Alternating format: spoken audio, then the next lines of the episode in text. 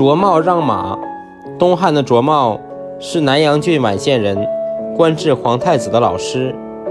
卓茂曾坐车出行，有人认出那马是他丢失的。